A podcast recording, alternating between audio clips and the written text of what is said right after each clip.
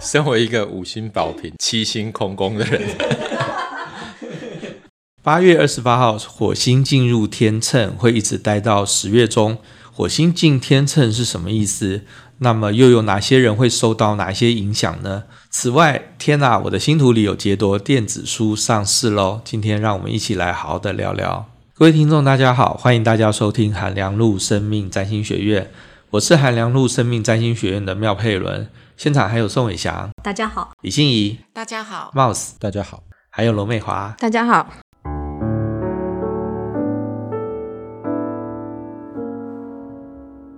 我那个劫夺啊，那个输出了之后啊，我周围朋友哦就分为两派，那个一派就是天哪，我的星图里有劫夺，我真的太不幸了。那另外一派是天哪，我的星图里面没有劫夺，我真是太不幸了。所以说，大家在看那个星图的时候，都一定会走过这个阶段，就是什么样的星图你都觉得很不幸啊。那可是其实劫夺它就是一种状态嘛，所以说。它也不见得是幸或不幸，可是你如果了解这个你的星图的状态，它是一个蛮好的一个了解，说为什么我在生命中会有一些波折。可是大家也不用。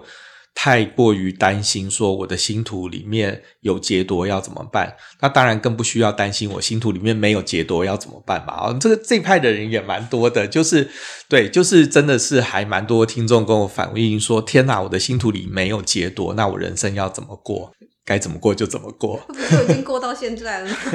对对对，其实你就算有劫夺，你已经过到现在啦，对不对？对啊。我蛮认同佩伦刚刚讲的那个不同面向这件事情，因为的确我们的劫夺出了之后，我们也收到蛮多读者或者是网友的来讯，就是说啊，没有，我没有生命中没有，比如说那天我一个朋友还拿他的星盘叫我帮他对有没有劫夺，就是他说我对过了，应该有，你帮我看。结果后来我跟他说没有啊，这没有解读，他整个人大崩溃。他说完蛋了，我的人生没有解读什么的。会点到底是什么？对，那我我觉得一方面当然有时候我觉得我们很像，就是我们的人生会希望自己有点缺憾，比如说小时候小时候很希望自己是什么流落在外的富家千金被抛弃啊，或者什么的，对对对，不是爸妈生的。然后然后呃，就是国中青少年的期待自己得了绝症啊什么，就是好像生命中有一些大波澜，我们的人生才会。够精彩，可是其实回头就是，我觉得杰多，起码跟大家聊了好几集嘛，到现在我自己觉得，他就是我们人生会有很多的不同的面向。那有人比较外向，有人比较内向，有人刚好有一些冲突的地方，比如说我是表里不一的代表之类的。我们如果单单用一个太阳星座。就是把人分成十二种，的确，大家对质最质疑占星，包括我自己当初不愿意跟谭老师学占星这件事也是一样。就是说，如果我们简单把人直接分成十二个样貌，那就也太无聊了，这个世界也太无聊或者太简单了。可是我们人本来就有不同的面相，你的火星是你的冲动，你的水星是你的沟通。的确，就是因为不同的面相，有人在外面一副朝气蓬勃的样子，回到家里就萎靡不振；那有人在外面是。云淡风轻的样子，可是回到家却就是蹦上蹦下的。我觉得这个本来就是有不同的面相，代表每一个人不会那么单纯的只是一个样子，只是说那个落差的大或小。所以我觉得，如果认真学占星的好处，应该是说你会慢慢理解说，原来不同的面相有不同的理解方式。比如说我们的 podcast 可能很多听众觉得说，啊，今天聊这段跟我一点关系都没有。可是我我觉得就是。因为我们聊的是世界上百百种不同的样貌，所以未必这样的不是对应到你的。可是我觉得这个过程我也有助于我们去学习别人可能是怎么样的方式去看待世界，或怎么样的方式去看待人生。好，那么我们就来讨。刚刚突然想到一个事情，啊，什么？就是形容劫夺这件事。好，就是有的人有扁平足，有的人没有扁平足，但是扁平足这件事情不代表任何的缺陷。或者是它就只是一个生理的现象，那占星上面的解读就是你的命盘上面的一个现象而已，有或没有，并不是不是一个幸与不幸的问题，就不用羡慕幸运与不幸运的问题，也不是一个灾难性。它就是一个特、嗯、特别的特质，但是你去认识它，对啊，你如果刚好有扁平足，你可以觉得，对啊，就是好像那个另辟蹊径吧，我会这样觉得。哦，对，就是另辟蹊径，生命智慧找到出路。而且我刚刚讲说，我就会觉得说，那个好像跟家族的能量有点关联，对不对？就是因为我们，我家回顾一下，我们我我自己本身是狮子宝瓶被劫夺嘛，那我们家族真是没有什么这种特质，但是它刚好长在我身上，就长在我的图里面，然后但然后这个特质一直从我开才开始发挥出来吧，然后然后等到我的下一代就是我哥的女儿。他们整个太阳变成这个能量的代表，嗯，然后就等于说，他们这样的能量加入到我的家、我的原生家庭这个家族里面，他们反而是来帮我们去认识这个能量，然后学习这个能量的。哦、对对，对，因为你是狮子宝瓶被解夺，刚好你们家的下一代就是太阳狮子跟太阳宝瓶不爆发出来了，因为都没有在发展这这一块。我们家也是，我们家是一个完全没有双鱼处女力量的家庭，所以我在小的时候，我爸就觉得你你的个性怎么会这么软弱，动不动就哭，然后不行，我的女儿不能够成为这种人，这样子就开始要把我训练成钢铁人。对对对，也是，的确是。对，哎，等一下，我想要补充信怡刚才讲那个扁平足哦，对，因为信仪刚才他是用扁平足来比喻这一个解多星座的这一种。感受嘛，哈，其实我也觉得也有另外一种比喻啊，那也可以拿来作为这个让大家理解这个杰多星盘上有杰多星座的感觉。其实，呃，大家都知道，就是一般的那个盲人啊，哈，他们虽然眼睛看不见，可是他们往往会在。其他的地方发展出更敏锐的五官，所以说，通常假如说你的星盘上面有劫夺的同时呢，也会出现一个叫做另外一组星座成为所谓复式星座的效应。你会因为你劫夺的那个地方力量没有办法充分的在你的生活当中施展，所以使得你复式星座所在的领域会产生一种呃特别敏锐。这一种发展，或者是说成为你在环境当中比较容易舒展出来的潜能哦。真的，那个我想每次讲解多，我都好有感觉哦，因为解多本能就点头如捣蒜这样子，因为就是生命会找出口啦。对，像我们最近这一次的解多工作坊就很有意思，就刚好。听到有一个同学分享他自己的经验，他是复式星座是位在第六宫跟第十二宫，所以这一个同学他的工作就是在监狱里面做管理员，那十二宫就是监狱，而且他除了在工作上面有呼应他复式星座复式宫位的这一个意向之外，他。也有讲到，就是说，哎，他其实是那个在年纪比较轻的时候，是有所谓的那一种灵通的那一种感知力，往往在晚上睡觉的时候还会出去办事啊。然后我就觉得，哎，听起来很有意思。这个复式星座在十二宫，所以发展出来对于十二宫的特别敏感性。我也是复式星座，是十二跟六，而且他还是我南北交，所以就是非常明显。好，我们那个之前啊，我们七月在出杰多电呃纸本书的时候，有很多听众很关切。杰多就天哪！我的星图里有杰多，这个书会不会出电子书？那现在电子书已经上架了哦。那所以说，各位听众，如果说对于想要收藏电子书的朋友，那现在不妨去各个呃各大电子书的网站，然后可以去购买我们的电子书。那我们刚才在那个讨论，就是行星与星座这个地方有谈到火星嘛？啊，那马上哦，就是。八月二十八号的时候，火星要进入天秤了，一直会待到十月中旬啊。那么，我们来稍微厘清一下，那本命星图的火星跟天上的火星有什么样的差别？好了，那我们在看那个天上的星的时候啊，其实我觉得你用一个概念，就是说你把那个太阳系也当成一个人，只是太阳系它是一个比较大的人啊，所以说。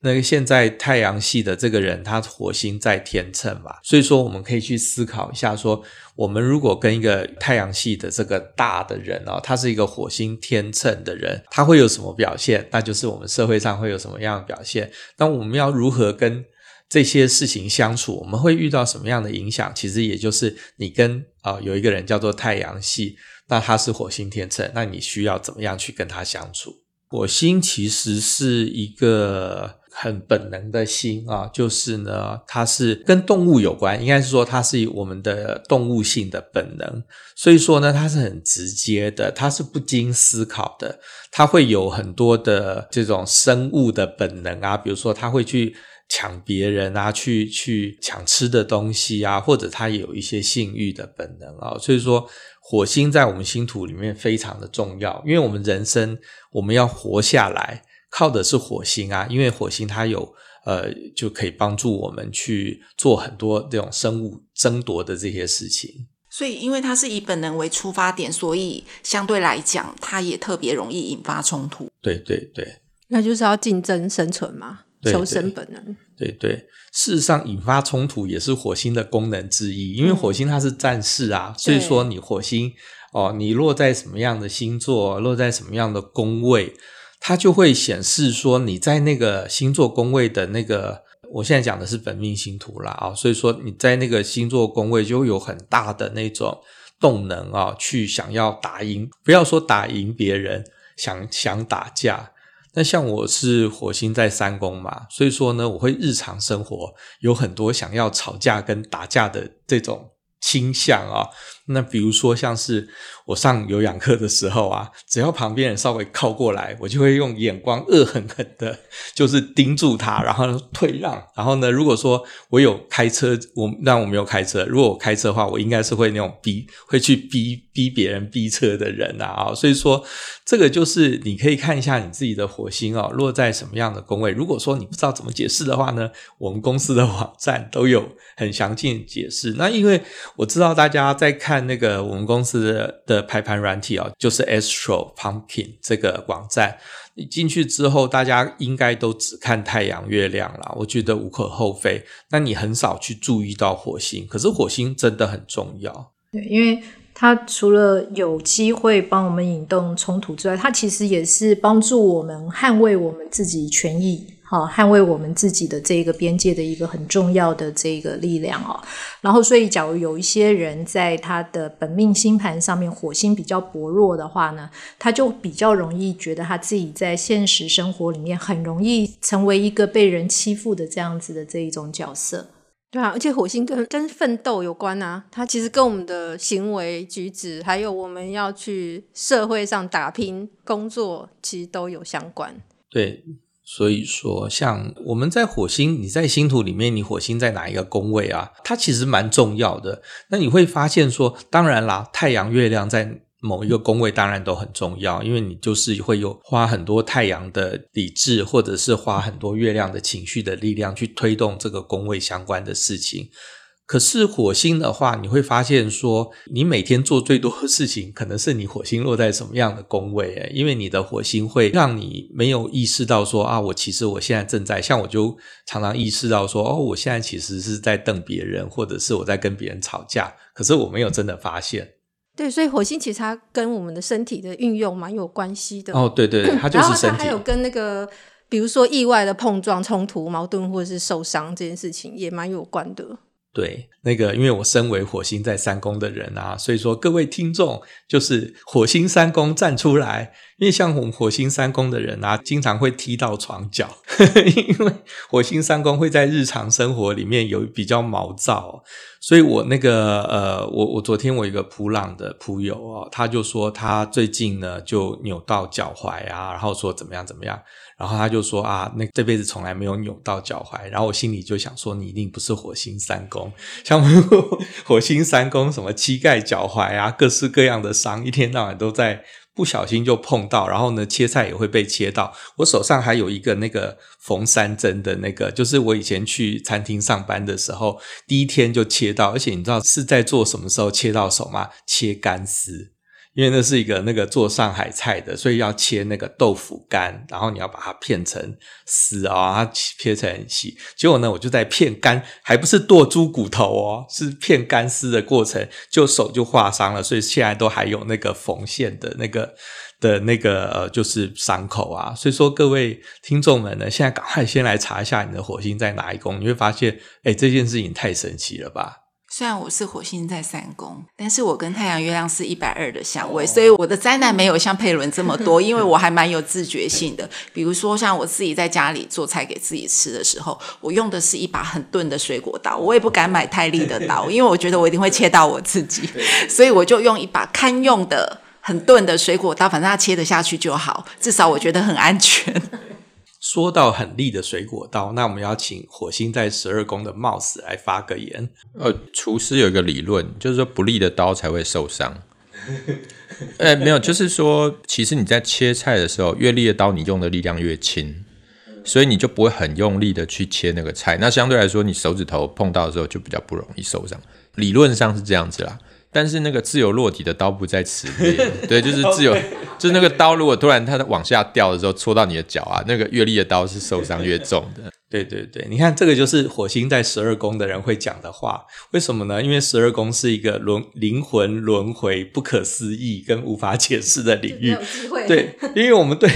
我们对于一般的生活的话，我们没有什么这种天外飞来的意外，可是在天外飞来的一刀，一刀，对对对，就是火星十二宫的人，他会遇到的是天外飞来的一刀。那宋伟祥，你的火星呢？我火星在十一宫。对哦，那跟所以我，我我以前我的火星在比较年纪小的时候呢，那个时候 BBS 时期是我最快乐的时期，因为那个时候就是一天到晚可以在 BBS 不同的论坛上面，对对对，去跟人打比战，对，对我非常享受那个打比战的那种感觉。对，你有没有？所以各位听众，我现在要讲一个占星理论了，就是呢，三宫跟十一宫都是朋友之宫。可是呢，宋伟祥是火星在三宫，我是火星在啊，宋伟祥火星在十一宫，我火星在三宫嘛，所以说我都是跟朋友，不是跟朋友，就是跟一般的那个网友啊吵架或者是什么。可是呢，宋伟祥因为是十一宫，十一宫是志同道合的朋友，所以我火星三宫我是跟朋友吵架，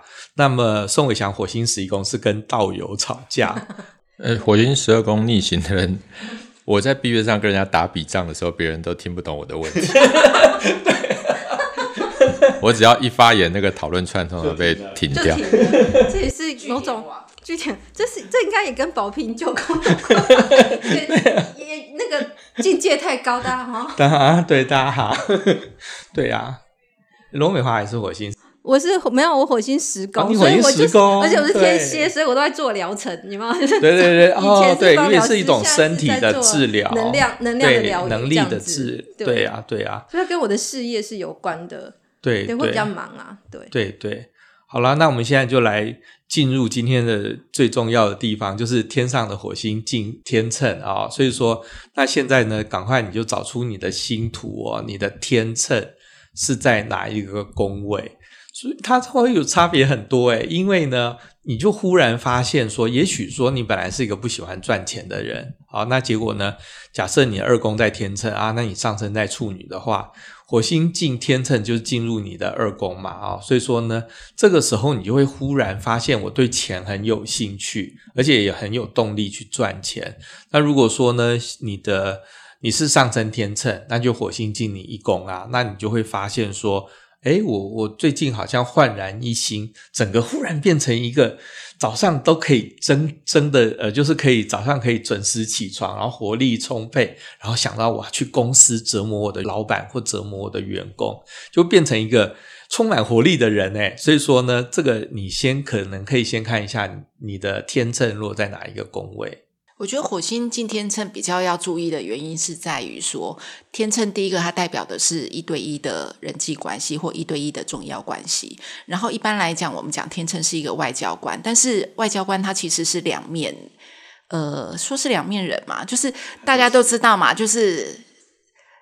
理论上，在外交场合，大家都是和和气气，然后希望尽量用和平的方式来解决一些问题跟争端。但是，真的是没有办法解决的话，宣战也是外交官啊。对对对，那火星在天秤哈，这个我们说纯粹以一个太阳系的状况的话呢，其实它需要去防的，它或者是各位听众，你可能会感觉到的是，火星变得很迂回，也就是说，你比较容易遇到别人如果对你有遇。有怨气的话，他会用一种迂回的方式，而且呢，如果说你刚好是一个直肠子的话，你一定会觉得很生气。那谁是直肠子呢？就是太阳牡羊。所以在火星天秤的时候，因为火星天秤他发脾气的方式是用外交辞令。今天明明是他对你很不爽，可是呢，他会说：“哦，可是你这样子好像很不道德耶，你会怎么样？”然后。那个对于比较直接的人就会很生气，因为你明明是你对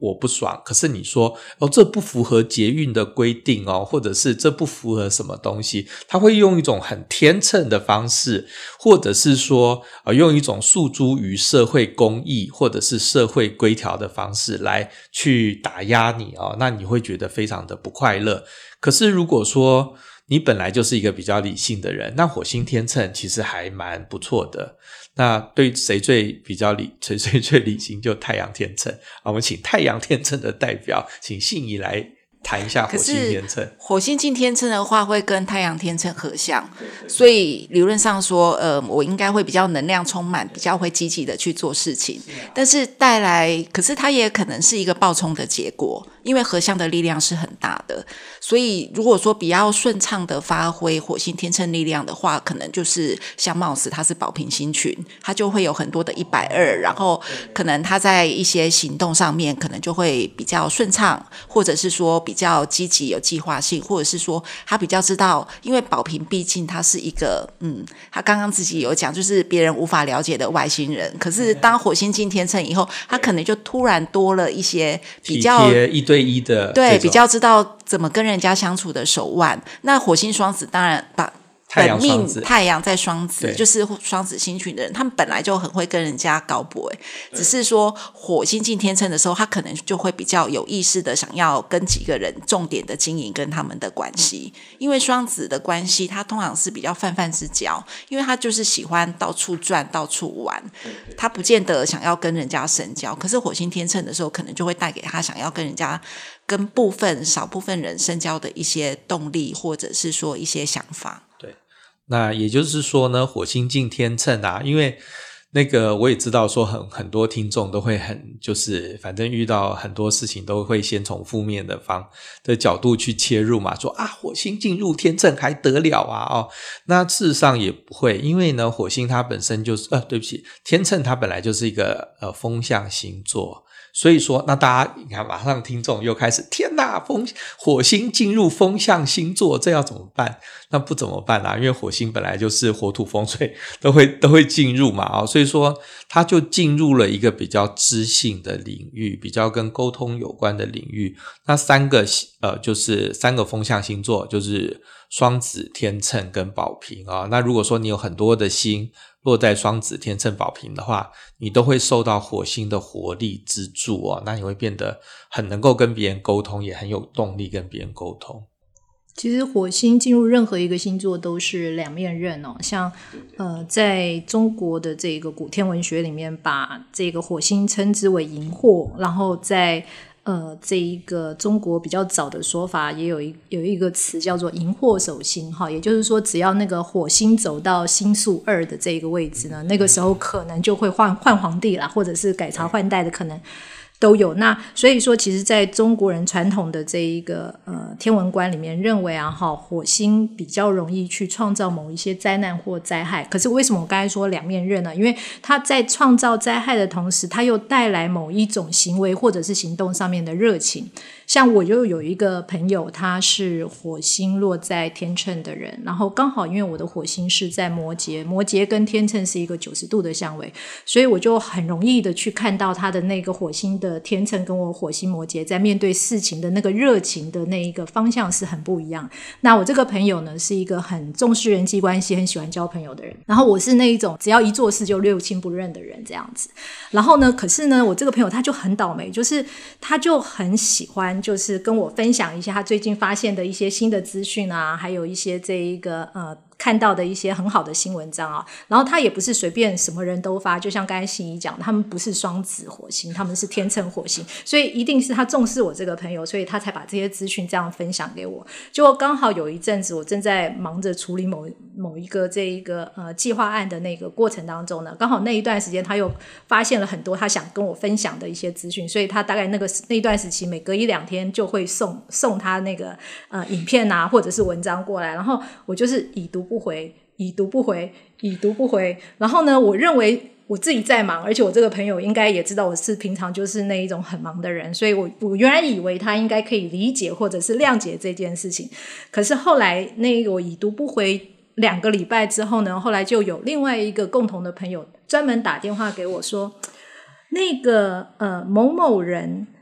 在问我说，你是不是在生他的气？我说怎么了？他就说某某人说你都给他已读不回，你一定是在生他的气。那他讲的某某人就是我说的那一位火星天秤的朋友，也就是说火星天秤，因为他们很重视人际关系，所以他们会在面对人际关系的时候也会有一些相对的敏感性。可是这种敏感性也会帮他们创造所谓人际关系的呃所谓的收获的同时，也会创造人际关系的议题。对，哎，刚才讲这个故事好天秤哦。因为呢，你看，明明那个火星天秤就已经不爽了，结果他是怎样？他没有打电话直接骂宋伟祥，他透过一个朋友来传话，这件事很天秤哎。刚刚信宇跟伟祥分享的那个火星的影响，我就是听起来，诶，我又想归纳，忍不住，好。就是听起来就是说，比如说火天秤跟你原本的火星合相的时候，就是行运合相的时候，看起来会放大那个能量。可是放大那个能量，不管是优点或缺点，同时都会放大，反而不如和谐相带来的影响来得好。因为和谐相可能是牵引或者是补足的感觉，是这样子。对，尤其是火星合相的时候呢，它那一种煽风点火的力量太强了，很容易这样子一不小心就变成野火了。对对。就发炉了，对对，就发炉了，就发炉。对呀对呀。可是如果是和谐相位一百二十度或者是六十度的话，那它就是一个这一个适当的扇风跟适当的点火这样子。对呀对呀。所以大家看自己的火星在什么相位，呃，在什么宫位还是蛮重要的。像我大概因为火星大概两年嘛，接近两年走一圈哦，我都会标出标注一段，就是火星跟我的，就是天上的火星跟我自己的火星啊、哦、合相，或者是九十度一百八。因为我那段期间我非常容易受伤，而且呢啊、哦，那当然说我的火星在三宫，我本来就是经常在运动的人。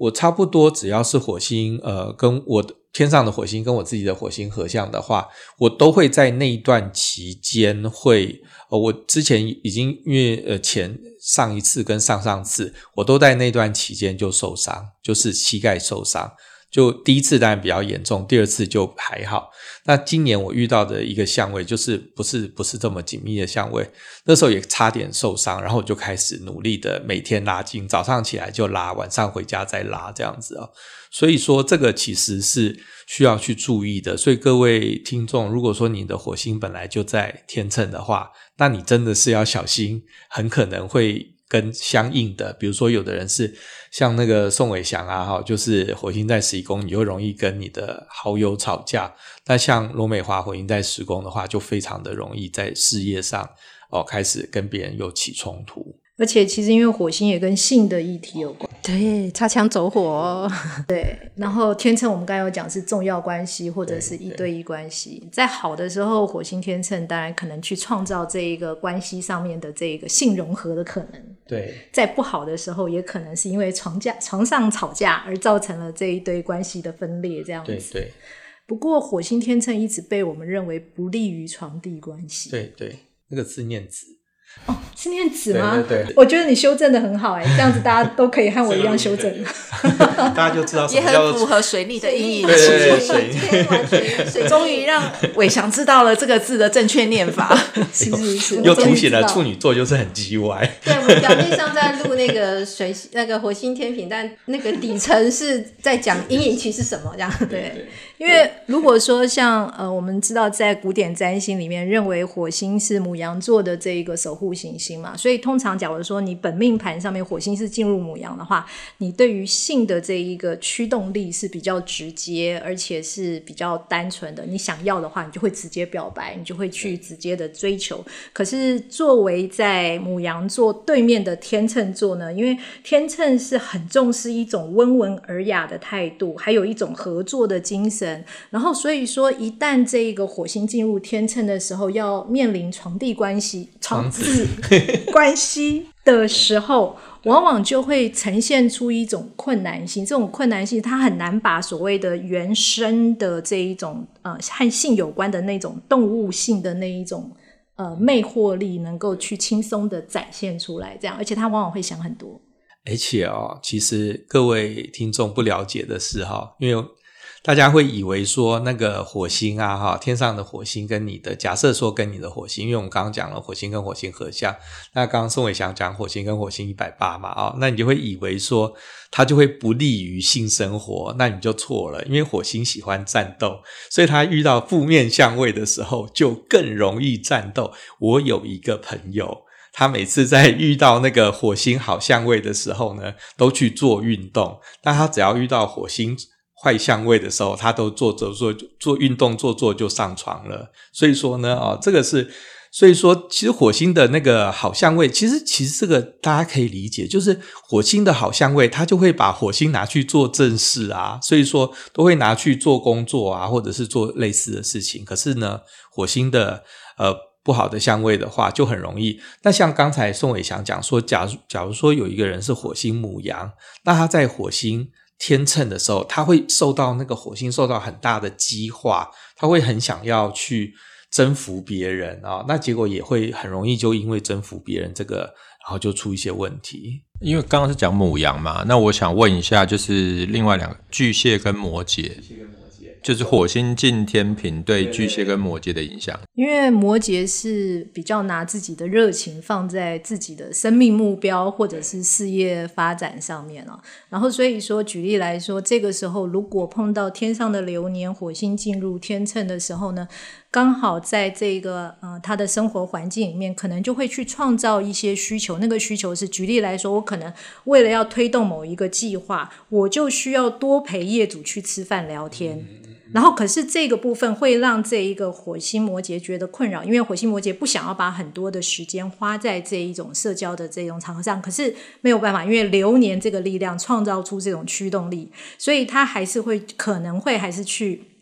应酬。可是，在应酬过程当中，因为它形成了一个九十度的焦虑的现象，它可能是一种表面上面开开心心，可是骨子里面就很叽歪的那一种状况就会出现了。然后相对的呢，如果说是火星巨蟹的话，他重视的不是事业，他重视的是自己内在的这一种安全感。他们比较喜欢缩在自己的某一种个人所创造出来的这一种小的世界里面，或者是说跟家人相处之类的。所以说这个时候，举例来说，火星巨蟹跟火星天秤出现九十度的时候，诶，通常我们拿来比喻，就说这就像婆媳关系一样，天秤是你的伴侣关系，就是你要你要面对你的伴侣关系跟你的。妈妈，好，这个火星巨蟹，等于说你可能是一个天生的妈宝，好，因为火星巨蟹通常都是妈宝。不好意思，我不是在贬贬义火星巨蟹，可是就是有有这种可能性，其实是蛮大的哈。他们在某一个程度上，呃，对于自己的这一个呃母亲，又会有一定程度的热情，可是又会有一定程度的排斥，这就往往就是火星巨蟹很容易出现的这个现象。可是他们可能这个时候交了女朋友，或者是结了婚，然后对方对于他的这一种呃和母亲之间的这一种比较特殊的这一种情感的这种表达，可能也会感觉到不舒服，所以这个时候就会形成了这。一个天秤跟巨蟹的九十度的这种表现，哈，那可以用这样子的方式来做范例去做进一步的思考延伸。